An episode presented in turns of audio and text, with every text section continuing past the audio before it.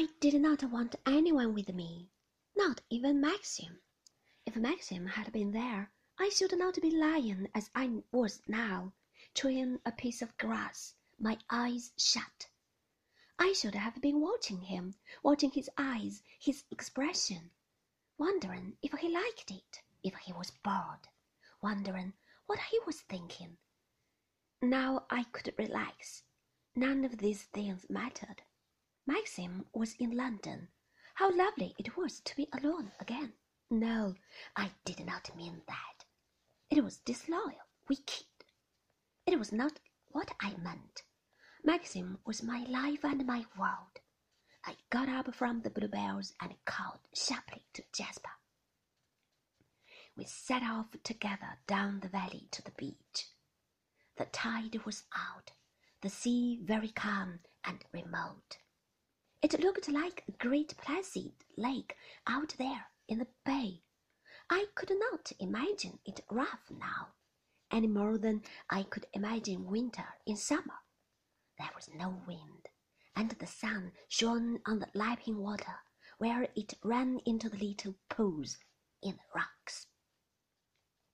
Jasper scrambled up the rocks immediately, glancing back at me, one ear blown back against his head giving him an rakish appearance. Not that way, Jasper, I said. He cared nothing for me, of course.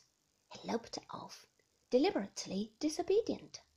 What a nuisance he is, I said aloud, and I scrambled up the rocks after him, pretending to myself I did not want to go to the other beach. Oh well, I thought, it can't be helped. After all, Maxim is not with me. It's nothing to do with me.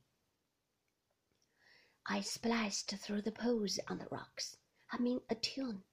The cove looked different when the tide was out, less formidable. There was only about three foot of water in the tiny harbor. A boat would just float there comfortably, I supposed, at dead low water. The buoy was still there it was painted white and green. I had not noticed that before. Perhaps because it had been raining, the coloring was indistinct. There was no one on the beach. I walked across the shingle to the other side of the cove and climbed the low stone wall of the jetty arm. Jasper ran on ahead, as though it was his custom. There was a ring in the wall and an iron ladder descending to the water. That's where the dinghy would be tied, I suppose, and one would climb to it from the ladder. The buoy was just opposite, about thirty feet away. There was something written on it. I craned my neck sideways to read the lettering. Je reviens? What a funny name! Not like a boat. Perhaps it had been a French boat, though, a fishing boat. Fishing boats sometimes had names like that. Happy return. I'm here. Those sort of names. Je reviens. I come back. Yes, I suppose it was quite a good name for a boat, only it had not been right for that particular boat, which would never come back again. It must be cold sitting out there in the bay, beyond the beacon away on the headland. The sea was calm in the bay, but even today, when it was so still, out there around the headland, there was a ripple of white foam on the surface of the water, where the tide was racing. A small boat would heel to the wind when she rounded the headland and came out of the landlocked bay. The sea would splash inboard perhaps, and run down the deck. The person at the tiller would wipe spray out of her eyes and hair glanced up at the straining mast.